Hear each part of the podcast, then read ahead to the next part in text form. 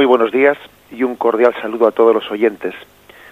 Un día más, con la gracia del Señor, continuamos, proseguimos con el comentario del Catecismo de nuestra Madre la Iglesia.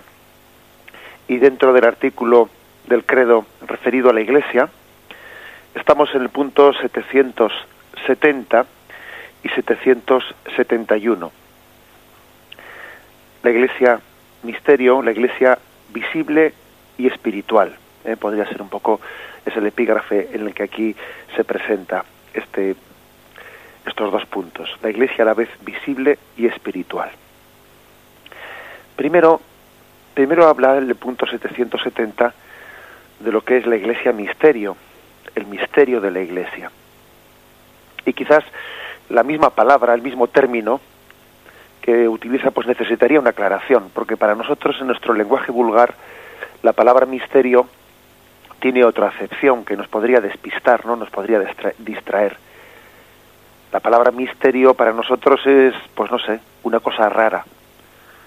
Algo que, incluso nos suscita cierta desconfianza. Algo misterioso, ¿no? Que suena más a novela policíaca ¿eh? en nuestro lenguaje, bueno, pues más vulgar. Es como si dijese, aquí hay gato encerrado, ¿eh? Esto es misterioso algo que causa sospecha. ¿eh? Hay veces aquí hacer un, un, esfuerzo de purificar los términos, porque claro, hablamos de cosas sobrenaturales con términos humanos que los hemos utilizado para otras cosas, y claro, inevitablemente esos términos pues están cargados de, de bueno, pues de unas tienen una carga ideológica para cada uno de nosotros, depende en qué contexto los hayamos utilizado, ¿no? Y hay que purificar eso. Aquí el término misterio no está utilizado en ese sentido como cosa sospechosa o que suscita eh, pues desconfianza por lo desconocido, etcétera. No, no es ese el término, no es ese la acepción de, del término misterio. Misterio es algo que trasciende, ¿eh? que trasciende nuestra capacidad natural de conocimiento que lo conocemos en parte, pero que somos conscientes de que estamos viendo únicamente una parte de la realidad, que hay más de lo que vemos. ¿eh? Eso sería una buena interpretación del término misterio. Aquí hay más de lo que yo veo. ¿eh? Mis ojos ven una parte, pero lo, lo mejor está todavía por ver, lo mejor está por conocer. La parte más hermosa se me esconde a mis ojos. Eso significa misterio. ¿Mm? Bien, pues hecha esta un poco esa explicación, ¿no? Pues sencilla de, del término misterio, que, por lo tanto parece que está pidiendo eh, la revelación. El misterio es revelado o, para nosotros es una frustración, porque ante el misterio o Dios, no lo o Dios nos lo revela por su misericordia, o Dios nos lo descubre por su amor, o para nosotros pues, nos quedamos siempre en la frustración, ¿no? De, de tener deseo, de tener sed de conocer y no y no poder saciarlo. Pues así es, ¿no? Dios nos da a conocer su misterio. Si decíamos que el misterio es que conocemos algo, ¿no? Pero por otra parte lo mejor se nos escapa, ¿no? Lo más hermoso, lo más precioso se nos escapa a los ojos. Bueno, pues Dios por su amor nos revela ese ese aspecto que era el más hermoso, el que se le escapaba a nuestros ojos carnales. Eso de más hermoso, solamente los ojos de la fe eh, pueden, pueden captarlo. Por eso voy a leer el punto 770 eh, y lo introducimos. El misterio de la Iglesia. La Iglesia está en la historia, pero al mismo tiempo la trasciende. Solamente con los ojos de la fe se puede ver al mismo tiempo en esta realidad visible una realidad espiritual, portadora de vida divina. Solamente con los ojos de la fe, dice pues es que es, es una especie de, de proclamación de un principio importante. Solamente con los ojos de la fe se puede entender a la Iglesia. Cuando no hay ojos de fe, pues bueno, ya, ya, ya nos damos cuenta de, de qué cantidad de, de interpretaciones equivocadas se pueden hacer de ella, ¿no? Pues a quien no ve con ojos de la fe le parecerá que la Iglesia es un poder fáctico, como se dice por ahí, que es una institución de poder, que es una institución que intenta controlar las conciencias, como decían eh, pues Carlos Marx y el mundo de los marxistas, que es una superestructura que intenta anestesiar las conciencias para impedir la revolución del pueblo, como se dice hoy en día pues en, en concepto liberal, que la Iglesia es la que frena el modernismo. Eh, bueno, pues cuando vemos sin los ojos de la fe, se pueden hacer todas estas interpretaciones y muchísimas más, ¿no?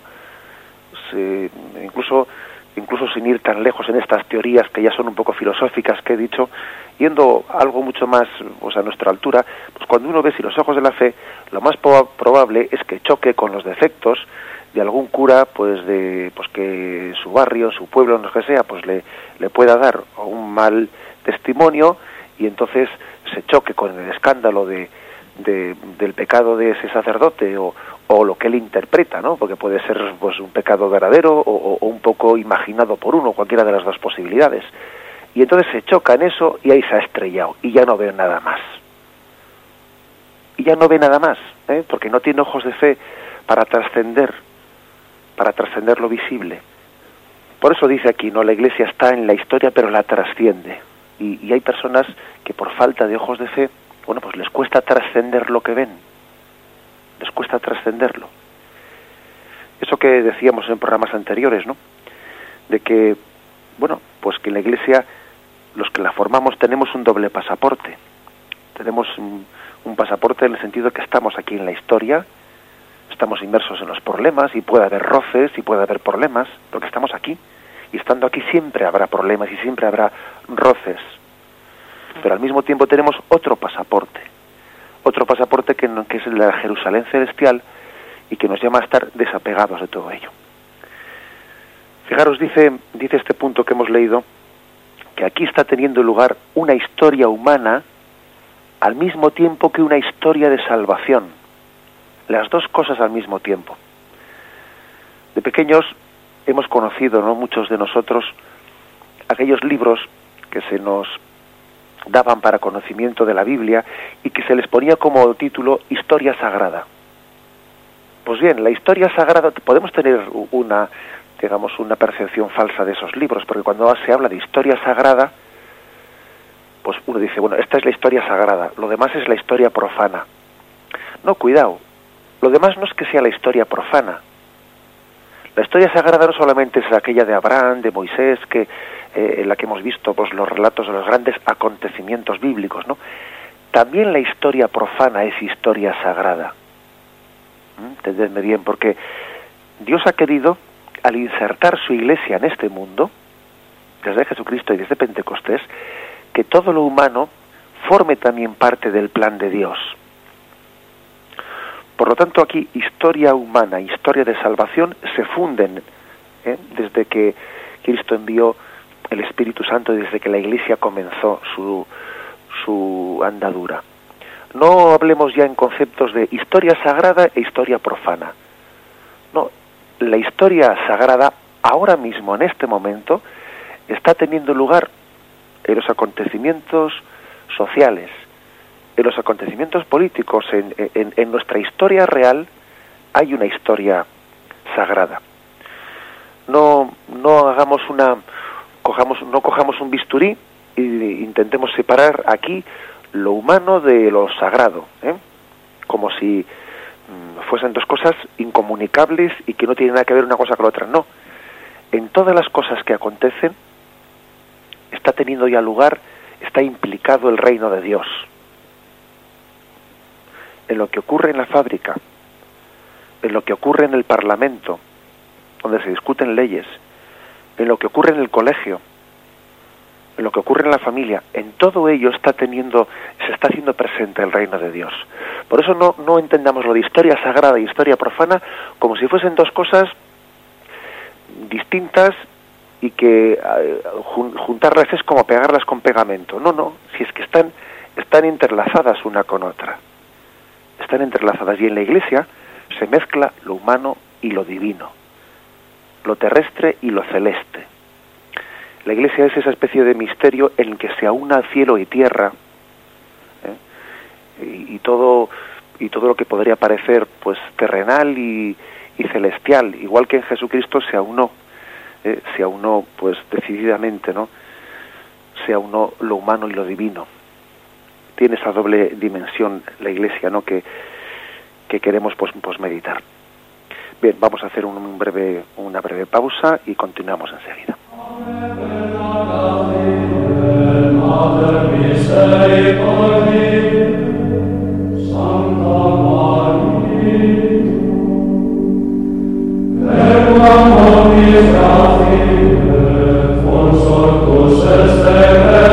en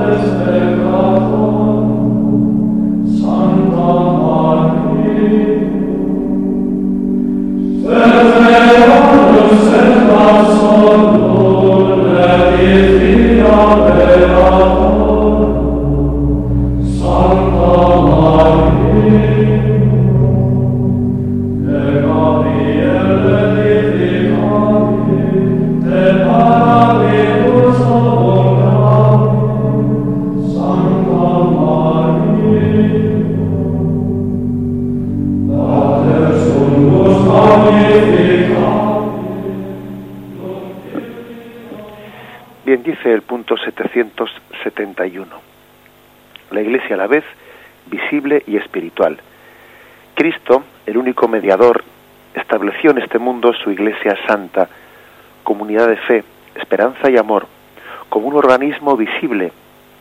Lo mantiene aún sin cesar para comunicar por medio de ella a todos la verdad y la gracia. Continúa luego este punto, luego lo prolongaremos, pero ahora queremos quedarnos con esta primera parte, porque habla de que Cristo, el único mediador, estableció en el mundo su Iglesia Santa. Y claro, podría parecer una, una contradicción, pero bueno, si Cristo es el único mediador, ¿cómo establece en el mundo pues esa iglesia que parece que es como otra mediadora? ¿Eh? Si es el único mediador, pues entonces podría parecer ¿no? que, que esa otra mediación es una contradicción. Y esto es importante explicarlo. Sabemos que solamente hay un mediador entre Dios y el hombre, que es Cristo Jesús. No hay más que un mediador. No hay más que una forma de llegar a Dios que es a través de Cristo. Ahora bien, la Iglesia no sustituye, no le puentea a Jesucristo, sino que le prolonga, prolonga su mediación, no la sustituye. Ella recibe de Jesús su capacidad de ser mediadora en un organismo visible y, esto, esto es importante entenderlo, porque fijaros, aquí, aquí hay dos conceptos distintos, que son el concepto católico y el concepto protestante. Dentro de, la dentro de las distintas iglesias protestantes, bueno, pues habrá matices a lo que voy a decir, ¿eh? y no, se puede meter a todo el mundo en el mismo saco, ¿eh? vaya eso por delante. Pero es cierto que eh, lo propio del concepto protestante es afirmar que cuando se dice eso de solo Dios, solo Cristo, solo Cristo es el mediador, solo Dios basta, eso ha sido entendido en el mundo protestante como si para decir que solo Dios hay que decir no no tanto a los, no a los santos, dejemos a un lado a los santos, dejemos a un lado a María, dejemos a un lado a la Iglesia. Porque si traemos también aquí los santos, María, la Iglesia, etcétera, le van a quitar el protagonismo al solo Dios. Sin embargo, los católicos hemos entendido esto de una forma distinta. Nosotros cuando decimos solo Dios, solo Dios basta, queremos decir nada al margen de Dios. Pero es que Dios es fecundo y de Dios, que es el santo, provienen los santos. y Dios funda su iglesia y Dios suscita mediaciones. Que aunque Él sea el único mediador, Él quiere prolongar su mediación en nosotros. Nosotros prolongamos la mediación de Jesús no la sustituimos, no le hacemos sombra, no la puenteamos, no, la prolongamos. Son dos conceptos distintos, ¿eh? el concepto protestante y el concepto católico. El concepto católico entiende, pues esto que dice el catecismo, Cristo que es el único mediador, sin embargo, él estableció su iglesia para que prolongase esa tarea que tiene Jesús de ser el único mediador entre el cielo y la tierra. ¿Por qué? Pues porque la mediación también requiere un organismo visible. Porque si no tenemos también algo visible que ejerza esa mediación, pues es que esa, esa mediación se nos esfuma. Somos de carne y hueso y necesitamos una referencia visible que sea mediadora, ¿eh? que prolongue la, la, acción de Jesús de ser mediadora. Es, importante, por lo tanto, esta, ¿eh? esta matización de qué significa la mediación ¿eh? de Cristo, de su Iglesia, etcétera, es importante.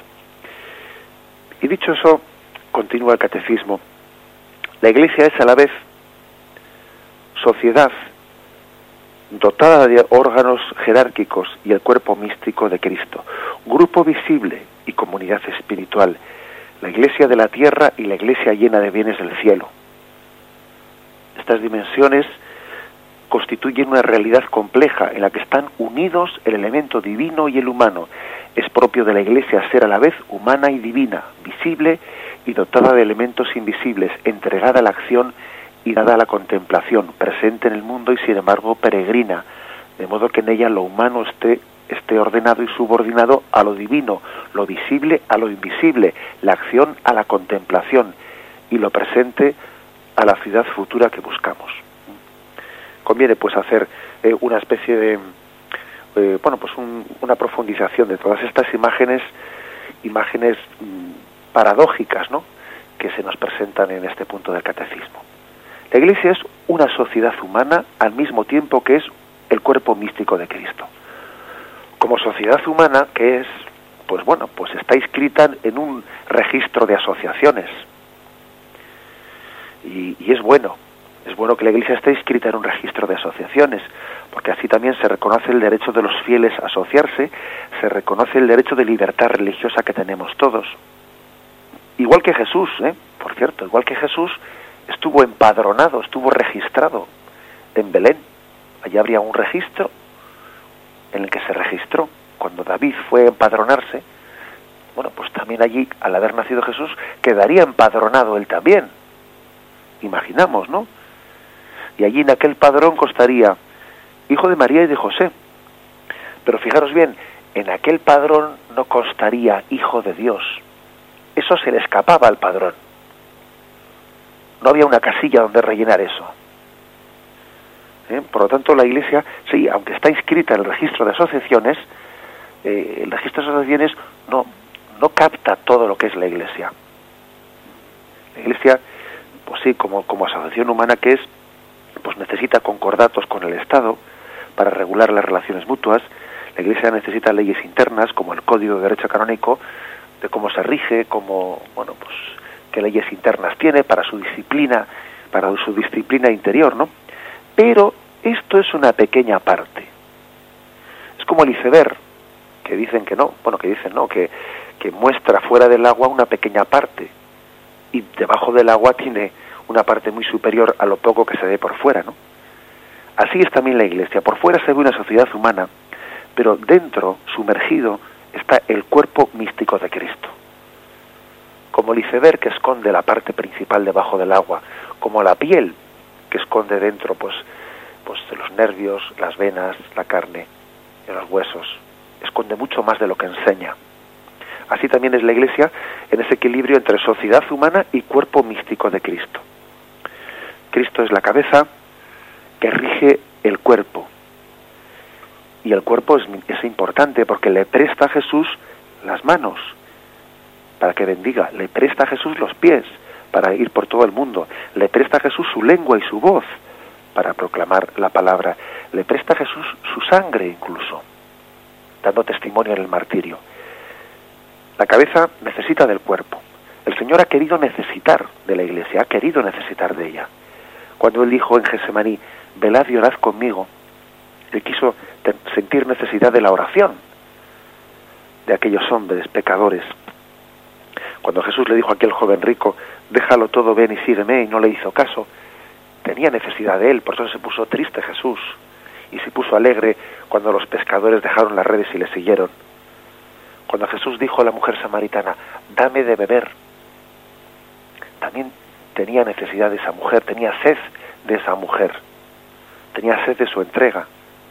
Por lo tanto, eh, el Señor, el cuerpo, la cabeza, que Él es la cabeza del cuerpo místico, ¿no?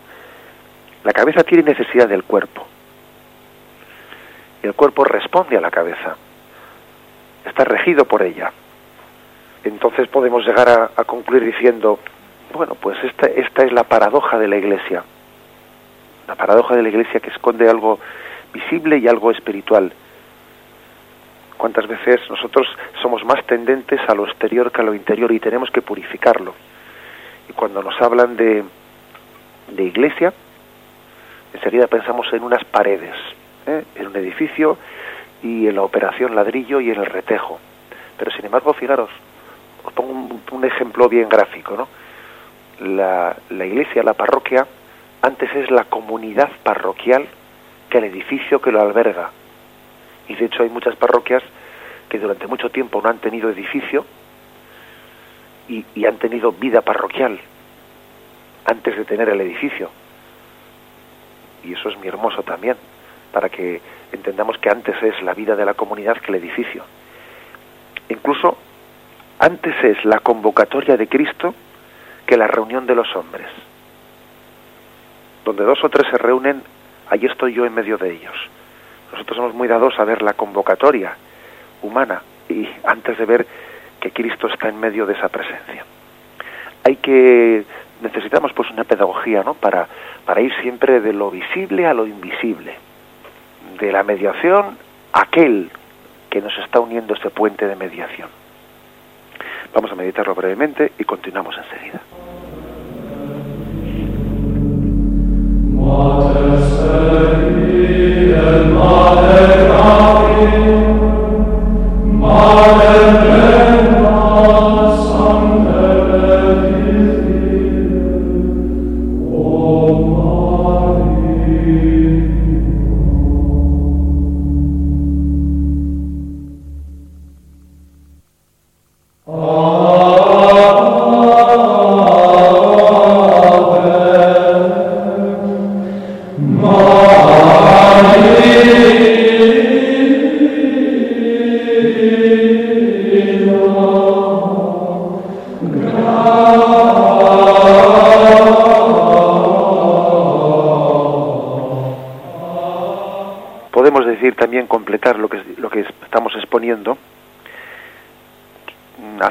¿no? con este punto del catecismo que la iglesia es terrena y llena de los bienes del cielo, portadora de los bienes celestiales, que es otra paradoja, es otra forma de decir, de prolongar la misma paradoja. Un tesoro llevado en vasijas de barro, como dice San Pablo. La vasija de barro es la iglesia y el tesoro, pues son todos los bienes que el Señor ha puesto en su iglesia. El depósito de fe, la fe, para que sea custodiada y predicada por la iglesia, los sacramentos, todos los medios de salvación. La iglesia pues es custodia. No en vano tenemos a San José como nuestro patrono, San José patrono de la iglesia, porque él fue custodio, él fue custodio. A él Dios le puso como al cargo de algo que le trascendía, que era decir, ese, eh, es más, San José pudo, pudo en un momento determinado pensar yo, yo aquí qué pinto, porque si Dios tiene estos planes con María, yo no estaré estorbándole a Dios. Y cuando el ángel le dice, José, no temas tomar a María como esposa, también le está diciendo, eh, tú, tú formas parte de un plan de Dios, porque Dios quiere que seas custodio de Jesús y de María. Así también nosotros, ¿no? Pues la Iglesia y dice yo yo que siendo siendo como soy formada por hombres pecadores estando que siendo una vasija de barro estando tan débil en los miembros que la formamos no qué pinto yo aquí junto a Jesucristo no le, no le voy a estorbar a Jesús no voy a ser casi un estorbo más que una ayuda. Que a veces uno piensa eso no y no Dios mío con los pecadores que somos no le estamos estorbando a Jesús más que ayudándole. Y también a nosotros como se le dijo a San José nos dice el Señor, no temas tomar a María, no temas tomar a Jesús como custodio, porque Dios te dará esa gracia de custodiarle, aunque lleves ese tesoro en vasijas de barro. La iglesia pues es custodia recibiendo de, San José también esa imagen. es una realidad compleja, como dice este punto del catecismo, realidad compleja en la que están unidos lo humano y lo divino. Sin saber uno hasta dónde llega lo humano y dónde empieza lo divino, por cierto, porque nosotros somos muy dados a intentar distinguir las dos cosas. Imaginaros que alguna persona nos diga que, que hoy en día se oye de todo, ¿no? Que nos diga, bueno, yo creo en la iglesia espiritual, pero no creo en la iglesia terrenal. Yo creo en la iglesia del espíritu, pero no en la iglesia jerárquica, como se dice, ¿no? Creo en la iglesia del pueblo, no en la iglesia institucional y en la jerárquica. Todo un, todo un tipo de afirmaciones que oírlas las hemos oído. Y además no sé por qué, pero al que dice ese tipo de cosas se le pone más altavoces y más micrófonos para que se le escuche más. ¿Es esto cierto? es, cierto que una persona puede decir yo creo en la iglesia espiritual pero no creo en la iglesia terrena, creo en la iglesia popular pero no creo en la iglesia jerárquica. Eso se puede afirmar. Es que yo puedo coger un bisturí, un bisturí que separe lo humano de lo divino, que separe eh, una cosa de la otra. Yo puedo coger un bisturí y separar, la, y separar la piel de la carne. Pero ¿acaso si hago eso no se va a morir la piel? ¿acaso si hago eso no se va a infectar la carne? Yo puedo coger un bisturí y hacer como, como Jesús nos, nos llama la atención, ten cuidado, no, no te, tú no te propongas separar el trigo de la cizaña, no vaya a ser que por quitar la cizaña quites también el trigo. ¿Tú quién eres para separar trigo de cizaña? ¿Tú quién eres para separar piel de la carne? Así pues, eh, eh, cuando dice el catecismo que la Iglesia es una realidad compleja en la que están unidos lo humano y lo divino, nosotros tenemos que renunciar a examinar hasta dónde llega lo humano y desde dónde empieza lo divino, no, porque todo está mezclado. Todo está mezclado. Somos signos, somos portadores, signos de Cristo, portadores de sus tesoros, sacramento suyo, y bueno, pues es que es muy difícil separar una cosa de la otra. Lo que sé que dice este punto del catecismo es que está subordinado lo visible a lo invisible. Lo humano a lo divino está subordinado. Lo contrario sería un pecado por nuestra parte. Sería un pecado, ¿no? Que podíamos cometer los miembros de la Iglesia si subordinamos a Jesús a nosotros, si subordinamos lo espiritual a lo humano ese sería un pecado. Sería un pecado, pues, por ejemplo, que os hables un sacerdote. Sería un pecado que un sacerdote subordine, bueno, pues las cosas sagradas de la Iglesia, las cosas sagradas que Dios ha puesto en sus manos, como la predicación de la palabra, como la distribución de los sacramentos, que lo subordine a sus criterios humanos, a su comodidad humana. más bien tiene que ser lo humano subordinado a lo divino, puesto a su servicio y no al revés. Y no al revés. Ojo, ese pecado siempre lo podemos cometer. De hecho, lo cometemos y tenemos que estar continuamente pidiendo perdón y purificándonos, ¿no? La Iglesia siempre en proceso de purificación y de petición de perdón. La Iglesia siempre es penitente. El pecado pues consistiría no en haber mezclado lo humano y lo divino, que es que está mezclado, que es que Jesús ha querido mezclarlo, que es que Él se hizo hombre.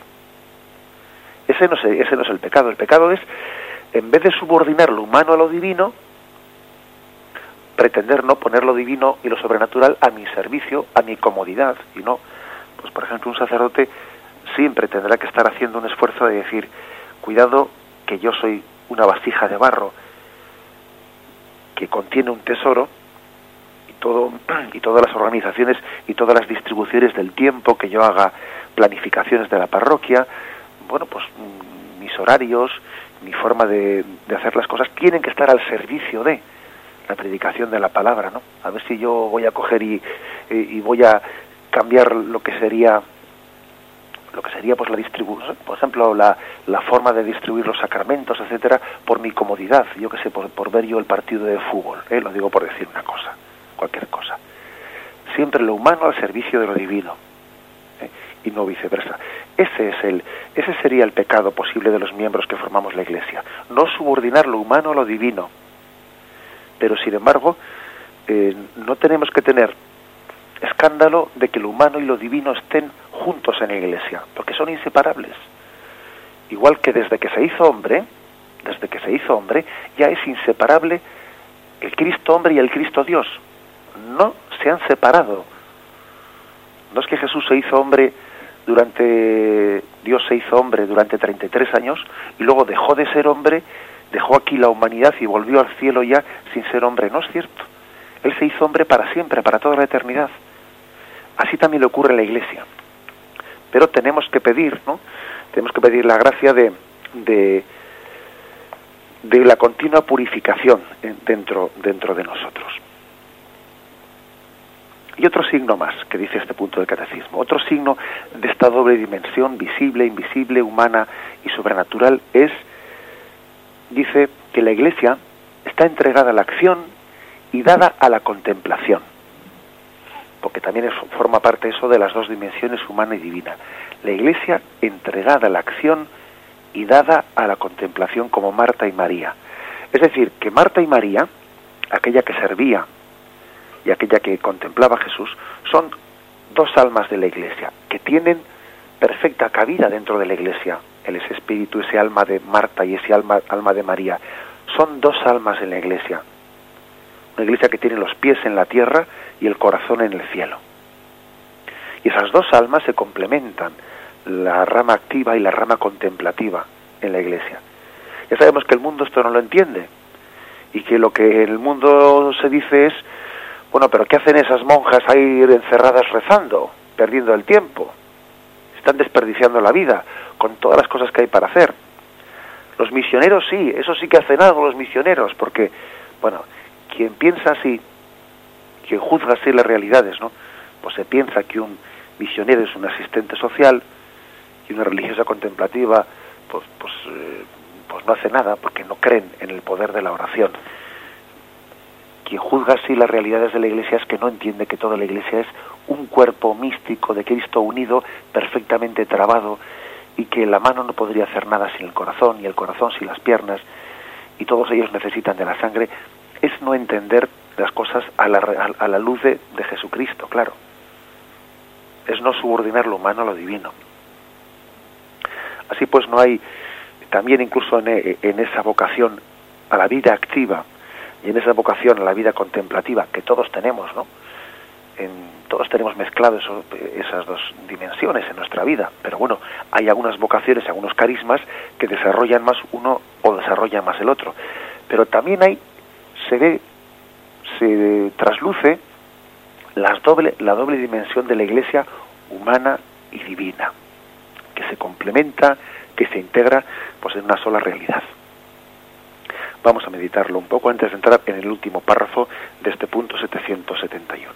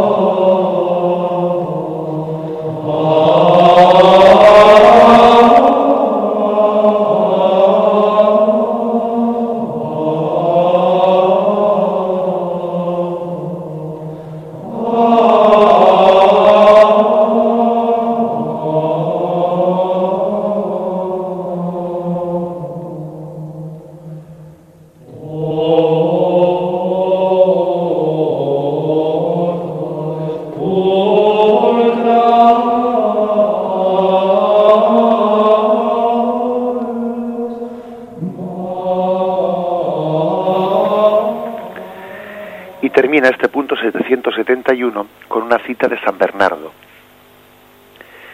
Qué humildad y qué sublimidad.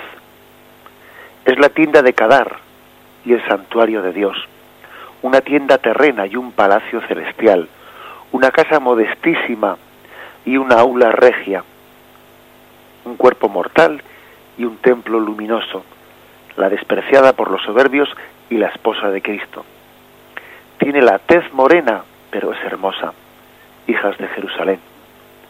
El trabajo y el dolor del prolongado exilio la han deslucido, pero también la embellece su forma celestial.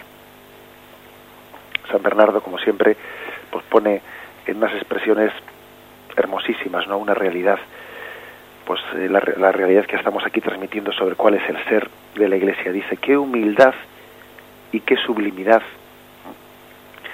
Y describe de esta manera el ser de la Iglesia. La llama tienda terrena y palacio celestial.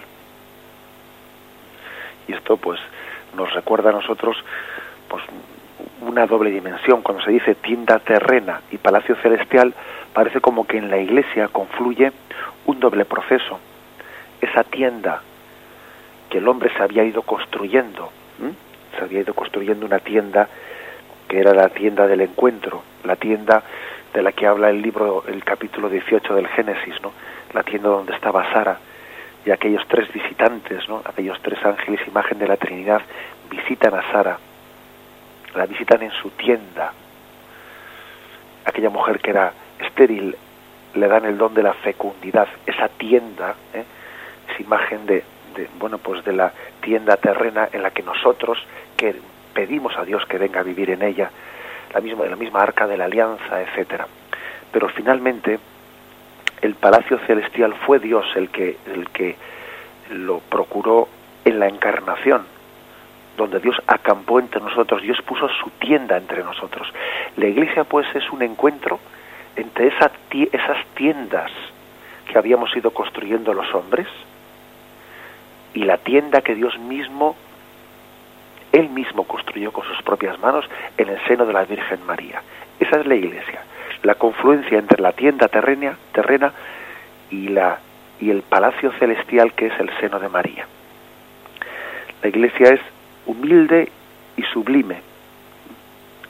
Y aquí, y aquí fijaros, eh, San Bernardo pone una, una imagen muy hermosa, muy bonita. Dice que la iglesia tiene una tez morena, pero es hermosa. Se ve que en aquel tiempo la hermosura se le, se le atribuiría a la, a la tez pálida o a la tez más bien blanquecina bueno, hoy en día muchas muchas personas intentan ponerse morenas, ¿no? Pero bueno, vayamos vayamos no dejemos la anécdota, la anécdota a un lado y vayamos un poco al contenido. Pues, pues me imagino que el color moreno era propio de, de la gente trabajadora, de la gente que estaba en el campo, de la gente que era curtida pues por el sol, por, por la lluvia, por el frío, ¿no? Y pues eso daría una tez morena a la gente pobre, ¿no? Y que en, los palacios habitaría la gente con, con tez pues con una tez que no había sido eh, pues avejentada, que no había sido desgastada por, el, por la climatología, ¿no? Pero dice, tiene la tez morena pero es hermosa. El trabajo y el dolor del prolongado exilio la han deslucido, pero también la embellece su forma celestial. Es verdad, ¿no? Que, que estamos llenos de heridas. Es verdad que estamos llenos de sarpullidos es verdad que a primera vista uno puede ver una piel pues quemada, porque el sol le ha dado y, y, la inclemencia del tiempo la ha desgastado. De eso, pues San Bernardo es consciente, ¿no? Pero eso no le escandaliza a San Bernardo. San Bernardo tiene los ojos de fe para ver también una belleza y la belleza diciendo, mira esta doncella que aunque esté quemada por el sol, eh, aunque bueno pues aunque esté avejentada por el, por el dolor, por, por el trabajo, sin embargo, es bella interiormente, no tiene la belleza interior propia de quien es portadora, ¿eh? portadora de, de un tesoro. Es hermosa, dice San Bernardo, es hermosa. Dichosos los que no se escandalicen de mí. Si dijo Jesús eso, nosotros tenemos, bueno, pues más razón para decirlo. Dichosos los que no se escandalicen de la Iglesia Dichosos los que al ver su tez y su piel desgastada por el viento, quemada por el sol, no se escandalicen de ella y no dejen de ver el tesoro que Dios sembró en ella. Qué humildad y qué sublimidad. Esta es la tierra terrena y el palacio celestial, casa modestísima y aula regia. Casa modestísima y aula regia. Las dos cosas se dan, ¿no? Creo que por eso, fijaros, incluso estamos llamados a guardar la virtud, la virtud de la pobreza en los miembros que formamos la Iglesia. igual que se dice que el sacerdote, ¿no? Pues debe de tener su casa particular más pobre, pues que su casa, que la casa de, Dios, ¿no? Pues mm, esa sede, esa sede que está en el altar, en el presbiterio, en la que él, en la que él se sienta y en la que él preside a la comunidad, esa sede es un asiento, bueno, pues podemos decir un asiento regio, en el que Cristo Rey va a presidir la comunidad. Sin embargo, la silla particular, el despacho particular, el cuarto particular de ese sacerdote, el que está no ya en la iglesia, sino que está en su casa particular, pues esa, esa es, estamos llamados a que sea una silla pobre, distinguiendo, distinguiendo lo que es el sacerdote como representante de ese Cristo glorioso que rige la sociedad de nosotros, en nuestra condición de hombres de barro, que estamos llamados a vivir en pobreza, a vivir en pobreza sin eclipsar la realeza de Cristo en su iglesia. De esta forma, eh, de esta forma mm, subrayaremos estos dos aspectos. Tierra terrena, perdón, tienda terrena, palacio celestial, tal y como dice este texto de, de San Bernardo. Qué humildad y qué sublimidad. Vamos a dejar aquí el comentario del catecismo. Continuaremos a partir del punto 772, Dios mediante, y damos ahora pie a la intervención de los oyentes para formular vuestras preguntas o hacer vuestras aportaciones. Podéis llamar al teléfono 917 107 700. 917 107 700. O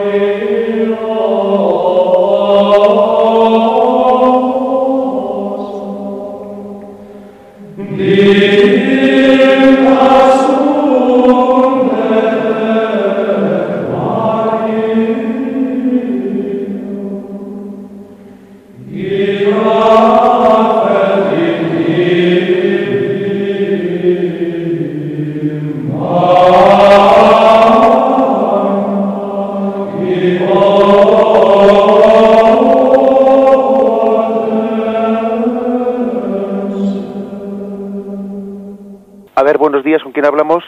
buenos días. Mire, primeramente le doy gracias con toda mi alma por sus palabras que están siempre tan acertadas y siempre en consonancia con la Iglesia. Se lo digo de corazón, no es por cumplimiento. Luego permítanme un desahogo breve pero sincero.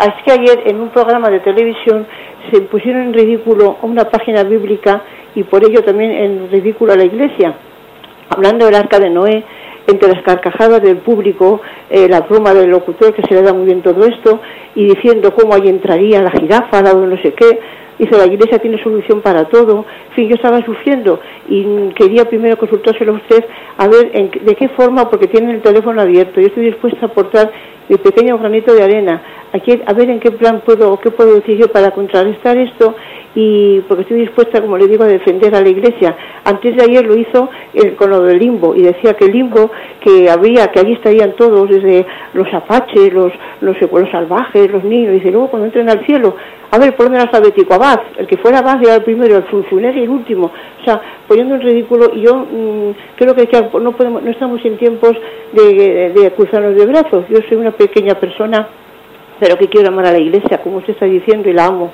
la amo entrañablemente. Y le pido a usted, por favor, a unas ideas claras para yo poder contrarrestar o bien ante el defensor del oyente al que ya hablé, pero no me, no han hecho caso porque lo que yo dije, por lo visto, no, o, directamente con el locutor, mm, si usted es tan amable y usted lo cree oportuno, Padre. Muchísimas gracias, que Dios le dé mucha vida y que siga usted haciendo el bien que está haciendo. Nada más, Padre. Mi saludo con todo cariño. Muy bien. Pues bueno, lo que plantea el oyente es algo, es algo cierto.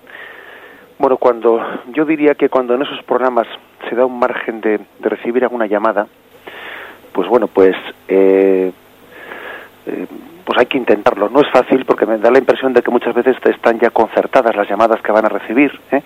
Incluso creo que creo que cuando uno intenta llamar a esos programas, cuando habla cuando habla con la señorita, con el o con o con aquel que coja el teléfono para transmitir la llamada al plató, hay que tener cuidado de no enseñar uno mucho sus cartas, porque, porque si uno afirma claramente que va a realizar pues una, eh, una crítica a lo que a lo que ha aparecido en el programa lo más posible es que no, no le permitan ¿eh?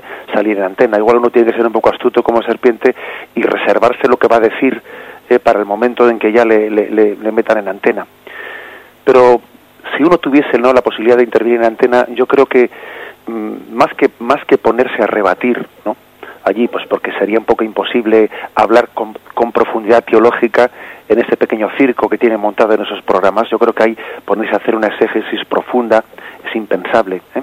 Yo creo que sería suficiente si uno pudiese llegar a intervenir, dar el testimonio, el testimonio de decir de que uno se siente dolido, dolido de que en un programa pues, sin capacidad de un análisis profundo de la, de la Sagrada Escritura, se utilice la Sagrada Escritura para ridiculizarla. Este no es el lugar adecuado para, para ridiculizar la Sagrada Escritura cuando, para empezar, ustedes mm, no tienen ni la preparación teológica ni nada, pues ni para ser capaces de conocerla. ¿eh? Yo creo que decir eso sería suficiente. En cualquier caso, lo que usted ha hecho también de llamar al defensor del oyente, etcétera, eso también no hay que dejar de hacerlo. Incluso algunas cartas también, fijémonos bien, algunas cartas, a las empresas anunciantes, a las empresas anunciantes que ponen su publicidad en esos programas. Porque al final eso es lo efectivo. Aquí lo efectivo es pues es, eh, es que las, las, empresas que están sosteniendo ¿no? esos programas entiendan que sus oyentes, que son sus, sus potenciales clientes, ¿eh? se están sintiendo molestos. ¿eh? Creo que también eso, eso es bueno, pero también para eso lógicamente hace falta una cierta asociación entre bueno pues entre nosotros los católicos, ¿no? teniendo capacidad de, de dar respuesta a esas, a esas necesidades. Bien, adelante, damos paso al siguiente oyente. Hola, buenos días, padre. Muy buenos días. Eh, mi nombre es Domingo Ruiz. Bueno, lo que usted acaba de decir del catecismo, porque he venido escuchándolo en el coche, eh, eh, es una gran realidad para los sacerdotes que, por decir, he estado en contacto y como directores espirituales. En estos días, la semana pasada, murió el padre Ignacio Escanciano de los misioneros oblatos. Él pues vivía aquí Diego de León en, en la parroquia Virgen la Peregrina y este padre, el padre Ignacio, que le conoce todo el mundo, le conocía porque, bueno, cuando eh, fue el cuerpo presente, la misa que hubo, madre mía, había gente hasta fuera en la iglesia. Y él, yo doy testimonio porque le vi cosiendo su sotana.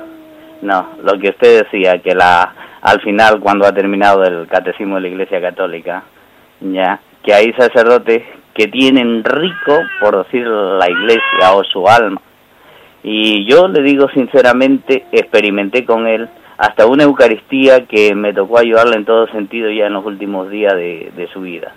Entonces, yo hago un llamado, que tenemos todos los bautizados una gran responsabilidad también, porque la pobreza que nosotros en muchas ocasiones nos, nos pide el Señor es justamente eso de saber compartir, y este hombre lo hizo.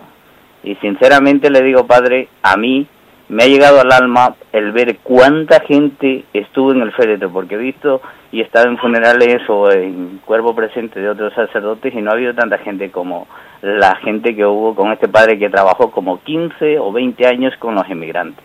Aunque yo soy inmigrante, soy del otro lado del charco, soy de la costa ecuatoriana. Y bueno, pues me llegó al alma esto, ¿sabe?